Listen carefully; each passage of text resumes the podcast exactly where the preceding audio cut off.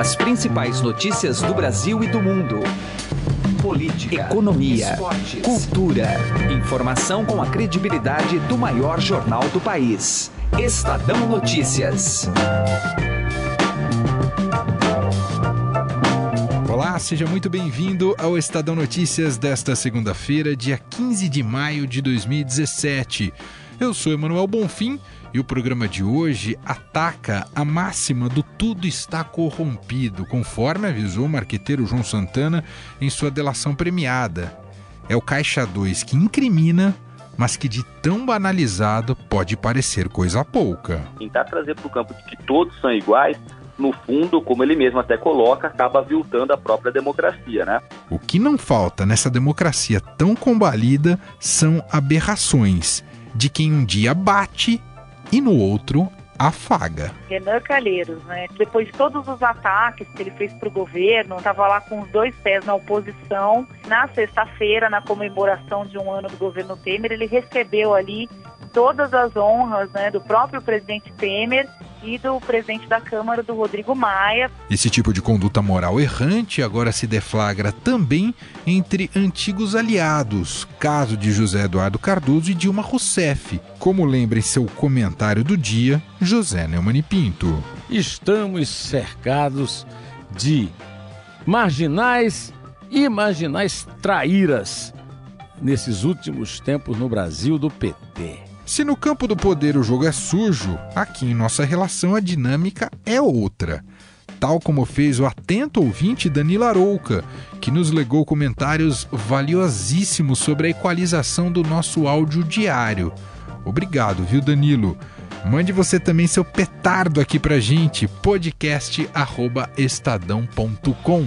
Aqui não tem crise nem assunto menor, ok? podcast@estadão.com. Estadão Notícias. Política. E agora no Estadão Notícias eu vou bater um papo com o sociólogo e professor do Mackenzie, Rodrigo Prando, e a gente vai conversar um pouco uh, diante do teor daquilo que disse o João Santana. Né? Mas uh, vamos ampliar esse debate. Primeiro deixa eu cumprimentar o professor. Tudo bem, professor? Obrigado por atender aqui o Estadão. Tudo bem, obrigado novamente pelo convite. prazer estar falando com você. Bom, professor, acho que mais uma vez a sociedade brasileira, que quer acreditar na democracia, volta a debater e conversar sobre o tema Caixa 2, né? Porque João Santana, na sua delação premiada que foi revelada na semana passada, e os vídeos estão à disposição, e tem algumas frases aqui bastante simbólicas. Vamos ouvir um desses trechos. Nós conhecemos a cultura de política no Brasil, de, de campanhas políticas no Brasil. E abrindo um parênteses, eu recordo aos senhores que no depoimento que eu ao juiz Sérgio Moro, eu disse que 98, com muita generosidade, 98,9% das campanhas brasileiras tinham caixa 2. Eu digo que é 99,9%. A minha pergunta, professor, essa é uma estratégia dele mais para generalizar, para tentar isentar todo mundo, ou de fato a realidade é, é essa? Por mais difícil que seja, a realidade é essa, professor? Não, perfeito. A pergunta ela tem a sua relevância porque a gente pode pensar o seguinte: é sem dúvida uma estratégia de trazer todo mundo para o mesmo campo que ele se encontra. No fundo, é quando ele coloca 99,9, ele quer dizer que na verdade são todos. No fundo, é, a análise que se pode fazer é que esse sistema político que nós temos e, sobretudo, é, o custo de uma campanha, e aí você vai percebendo a escala que isso toma quando você chega à presidência da República, é muito cara. Então, grande parte é, dos políticos se utilizavam sim e se utilizam do Caixa 2. Agora, falar é muito mais fácil do que se provar. Ele tem elementos é, comprovatórios que vão comprovar isso em relação às campanhas das quais ele participou e ele foi o principal articulador. Agora, quando ele diz isso, de que todos, aí cabe, portanto, a justiça ou os que saibam dos ilícitos trazerem à tona para que os outros também sejam punidos. Que há problemas é, nesse tipo de relação é, no Brasil, do Caixa 1 e do Caixa 2, isso é inegável. Agora, tentar trazer para o campo de que todos são iguais, no fundo, como ele mesmo até coloca, acaba aviltando a própria democracia, né? É verdade, porque aí a gente entra num paradoxo, professor. Ora, se todos praticam e são eles que legislam, como é que a gente resolve? Concorda? Pois é, não se resolve. Porque, no fundo, é aquela grande discussão é, de se imaginar uma reforma política. Que reforma política seria interessante quando aqueles que hoje poderiam fazer a reforma seriam os beneficiários dela? Né? Como reformar uma casa com as pessoas morando dentro da casa e não querendo mudar de cômodo ou pensar na mudança? No fundo, é, é, é paradoxal, como você bem coloca, Manuel, mas há necessidade de se aprofundar essa discussão. No fundo, é entender é, a qualidade da democracia brasileira. E a qualidade da democracia brasileira, a qualidade da nossa república está sendo colocada em xeque.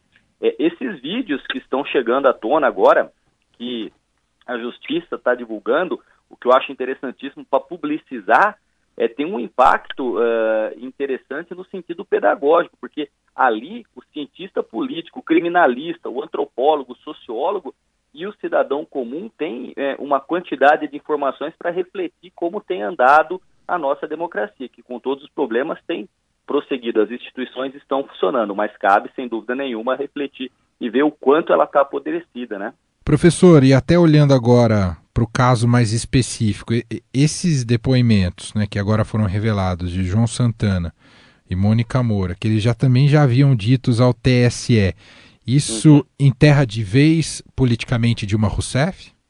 Coloca numa situação muito delicada uh, e traz algumas coisas que todo mundo ventilava nos comentários, os cronistas políticos e os cientistas sociais discutiam, e agora há uma comprovação empírica. Nós podemos dizer o seguinte: duas afirmações. A primeira de que eleger Dilma em 2010 foi eleger um poste, tanto que o, o João Santana pediu total autonomia, porque era muito difícil, dada a condição da candidata é, ser pouco versada na oratória e, na, e, nas qualidades políticas. E a segunda é que Lula, em 2014, queria voltar e Dilma bateu o pé e houve um estremecimento. Todos falaram isso à época e agora isso se consolida, né? Então, assim, é, eu, eu, eu penso agora que a situação de Dilma, que até o momento passava, de certa forma, distante da Lava Jato, ela também vem quando você fala sobre a questão do e-mail criado para mudança da conta para Singapura, enfim, são elementos e a gente sabe que na delação premiada, se a pessoa mentir ou se ela não comprovar, ela vai ter a sua pena uh, mantida, ou seja, não é bom negócio mentir. Então você tem que trazer elementos que comprovem. No fundo, traz sim uma dificuldade a mais para quem já tem muita, que é a presidente Dilma, ex-presidente Dilma, e Lula, então, nem se fala, né? Na condição de penta-réu, investigado, ele não, não consegue hoje, eu imagino, é, aparecer com aquela aura de mito fundador do PT e de uma pessoa que só tem a vontade de melhorar a vida do povo. Muito bem, análise do sociólogo e professor do Mackenzie, Rodrigo Prando, gentilmente atendendo aqui o Estadão Notícias pelo o Estadão. Muito obrigado, viu, professor? Um abraço para você. Eu que agradeço a oportunidade novamente de falar contigo. Um grande abraço para você e todos da redação. Destaques Internacionais. Ainda nos desdobramentos das delações premiadas de João Santana e Mônica Moura, ela, marqueteira Mônica Moura, afirma em delação premiada que o atual presidente da Venezuela, Nicolás Maduro, pagou por fora 11 milhões de dólares pela campanha do então presidente Hugo Chávez à reeleição em 2012. Sobre esse assunto, Camila Tulinski conversa agora com o professor de Relações Internacionais da Universidade de Brasília, Tiago Guerre. Vamos ouvir. Qual é a avaliação que a gente pode fazer a respeito desse assunto, hein, professor? Em primeiro lugar, eu diria que a, a primeira coisa que a gente precisa fazer é despolitizar e desideologizar a discussão. O que, que isso significa dizer? Fazer uma análise fria de que esse tipo de artifício faz parte da política e faz parte da política internacional. O que a gente está é, vendo, na verdade, ser tornado público é um mecanismo é, muito utilizado dentro de campanhas eleitorais, dentro de países, em contextos diversos, ou seja, não só no Brasil, na América Latina como um todo, nos Estados Unidos, na Europa, prática bastante comum. Então há uma, vamos dizer, uma naturalidade e, e às vezes uma naturalização que, que obviamente é bastante pérfida, mas uma naturalização que indica, na última década, você tenha isso já como uma prática consolidada que a gente está vendo acontecer, na verdade, é, é simplesmente ter sido é, desvelado para o público comum, que obviamente não acompanha é, mais a fundo, criticamente, a, a, política doméstica, a política internacional, de que isso é, fez parte desse episódio, como, é, obviamente, é, fez parte de vários outros episódios políticos desse país e de outros países. Né? Então, eu, eu diria que a gente precisa um pouco ter também a frieza de tirar a dimensão é, ideológica, né, a, a, dimensão político-partidária e simplesmente apontar para um problema intrínseco a campanhas políticas é, exercidas não só no Brasil, como na América Latina, como em outras partes do mundo. Né? É. Então, essa é a primeira coisa é, que eu apontaria. A segunda coisa é que é bastante salutar que realmente isso tenha vindo a, a público para lembrar toda a população, a população brasileira, que em outros momentos históricos alguns países é, efetivaram a sua interferência em processos políticos por meio da utilização de recursos, do aporte de recursos, do financiamento de campanhas. Isso na América Latina foi muito comum. Né? O governo americano né, constantemente fez esse tipo de aporte, principalmente tentando apoiar governos que fossem, obviamente, é, alinhados ao Washington, totalmente favoráveis aos interesses políticos, econômicos, comerciais dos Estados Unidos. Então, isso é uma prática recorrente dos Estados Unidos na América Latina, né? Então, se você pegar aí um histórico das eleições na América Latina, você vai ver que grande parte desses, voltando só é, mais próximo à década de 90, por exemplo, né, eleições na Bolívia, no Equador, é, no Paraguai, na Argentina né, e no próprio Brasil acabaram recebendo né, suporte do governo norte-americano. Esses governos aí que estavam, obviamente, contrários a uma linha ideológica aí mais progressista ou mais de esquerda, né? Ou seja, a população está tomando ciência de que esse é um mecanismo que já foi utilizado por outros governos e foi utilizado agora nesse caso, né? Então, o terceiro ponto, a repercussão disso vai só agravar a situação política e de insatisfação da comunidade internacional em relação é, à Venezuela. Né? Então, assim, o governo venezuelano hoje se encontra numa situação muito grave. O problema todo é que esse tipo de notícia ele só vai incendiar mais ainda discursos contrários. Então, a oposição é, vai ter mais munição ainda para poder se colocar contrariamente ao governo, por exemplo, do Nicolás Maduro, que é, obviamente, uma continuação do governo chavista, do governo Diogo Chaves. Estadão Notícias. Direto ao assunto, com José Neumann e Pinto.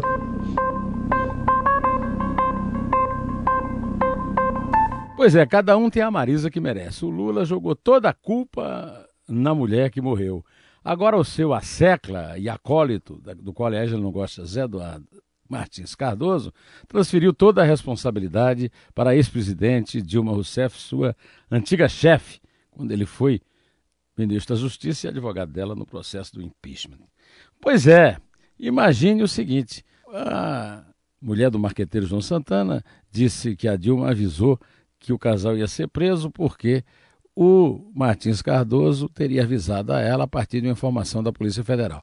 O Zé Eduardo Cardoso nem quis livrar a cara dela, foi logo dizendo: olha, eu cumpri, a polícia cumpriu um dever de ofício de me avisar e eu cumpri um dever de ofício de avisá-la, jogando toda a responsabilidade para ela, numa atitude clara de traíra. Mas isso aí não é nada. O problema é que tem uma lei e o ministro parece desinformado sobre a lei. É a Lei de Organização da Polícia Federal. Essa lei, ela determina que a Polícia Federal não dê informação a ninguém a respeito de investigações. É a lei é do, da autonomia da investigação, na consolidação é, da justiça, da Polícia Federal, aliás. Pois então ele pode ser incriminado porque recebeu informação e porque repassou para Dilma. E mais, precisa ser investigado quem foi da Polícia Federal que passou a informação indevida da prisão de João Santana e Mônica a ele para ele repassar a Dilma.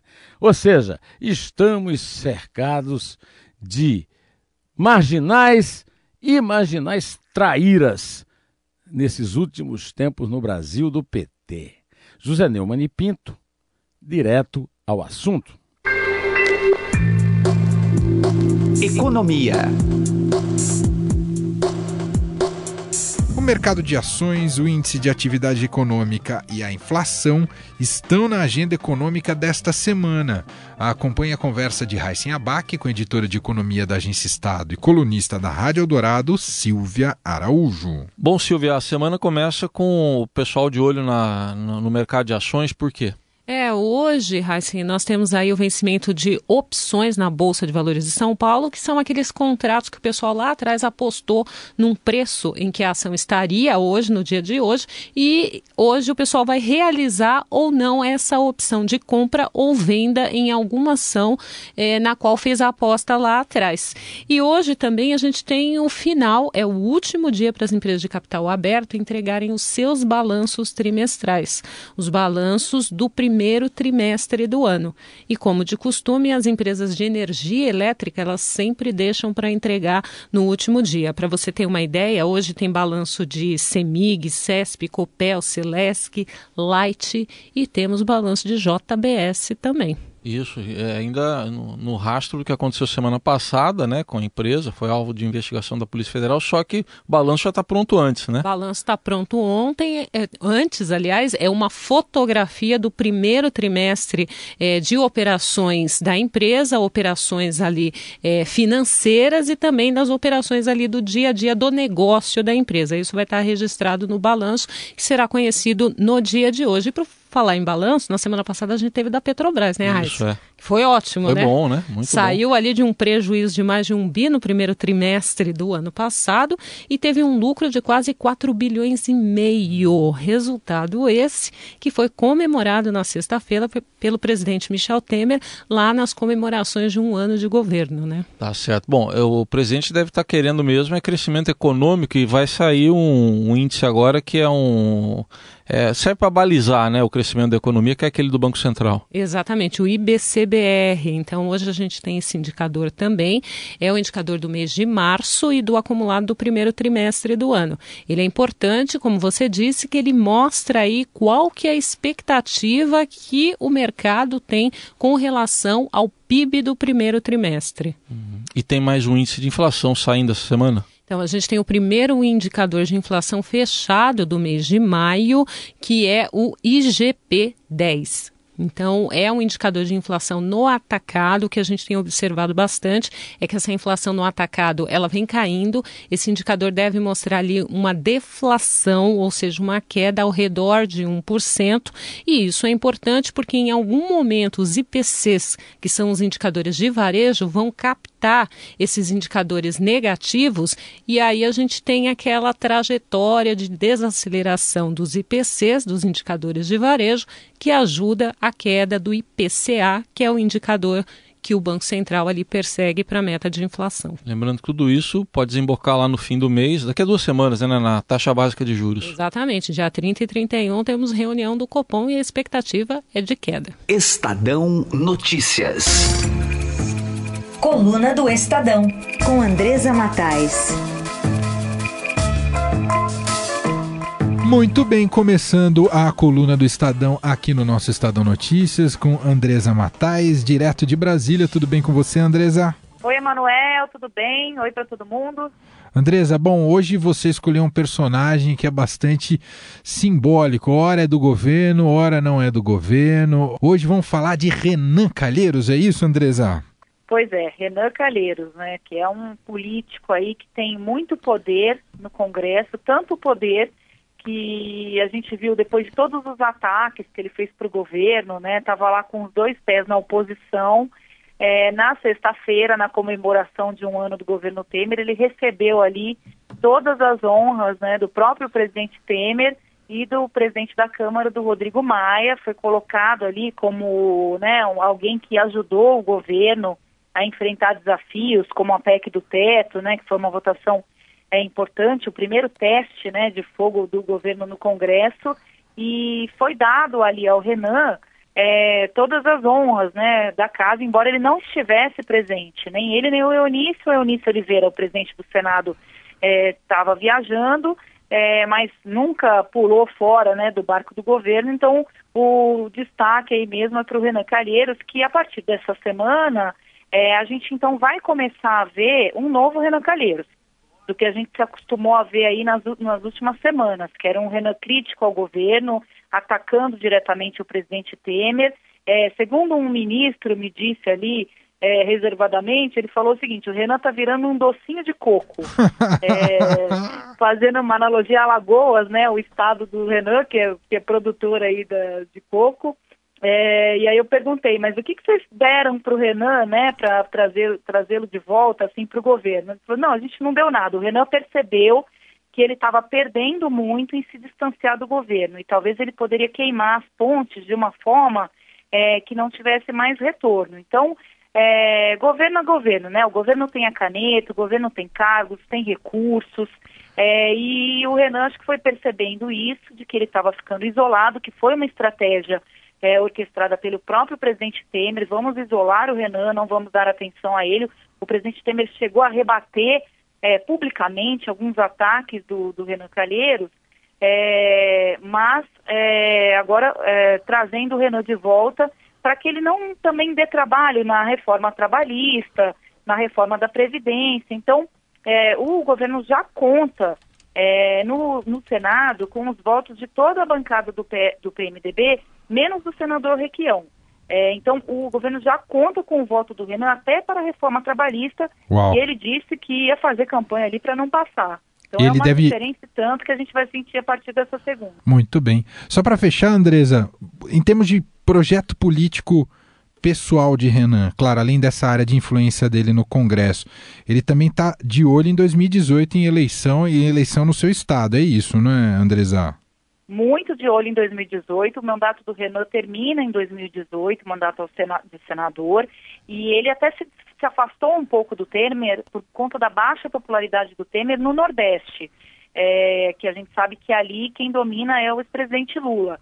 É, mas tanto ele quanto o filho dele, o Renan Filho, que é governador de Alagoas, vão partir para a reeleição. Já se falou muito que o Renan poderia vir até para deputado federal, ele está todo enrolado na Lava Jato, ele precisa se apegar nessa prerrogativa de foro, é, enquanto ela ainda existir, né, para não cair nas mãos do Sérgio Moro. É, então ainda a gente não sabe se ele vai vir para o Senado ou para deputado federal, mas o fato é que ele vai tentar aí renovar o mandato dele em 2018. Muito bem, essa é a Andresa Matais, direto de Brasília com a coluna do Estadão. Uma ótima semana para você, Andresa, e obrigado mais uma vez. Obrigada, um abração para todo mundo. Estadão Notícias desta segunda-feira vai ficando por aqui. Contou com a apresentação minha, Manuel Bonfim, produção de Diego Carvalho e Ana Paula Niederauer, entrevista de Camila Tulinski, participação de Heisen Abac e montagem de Nelson Volter. Diretor de jornalismo do Grupo Estado é João Fábio Caminoto. De segunda a sexta-feira, uma nova edição deste podcast é publicada.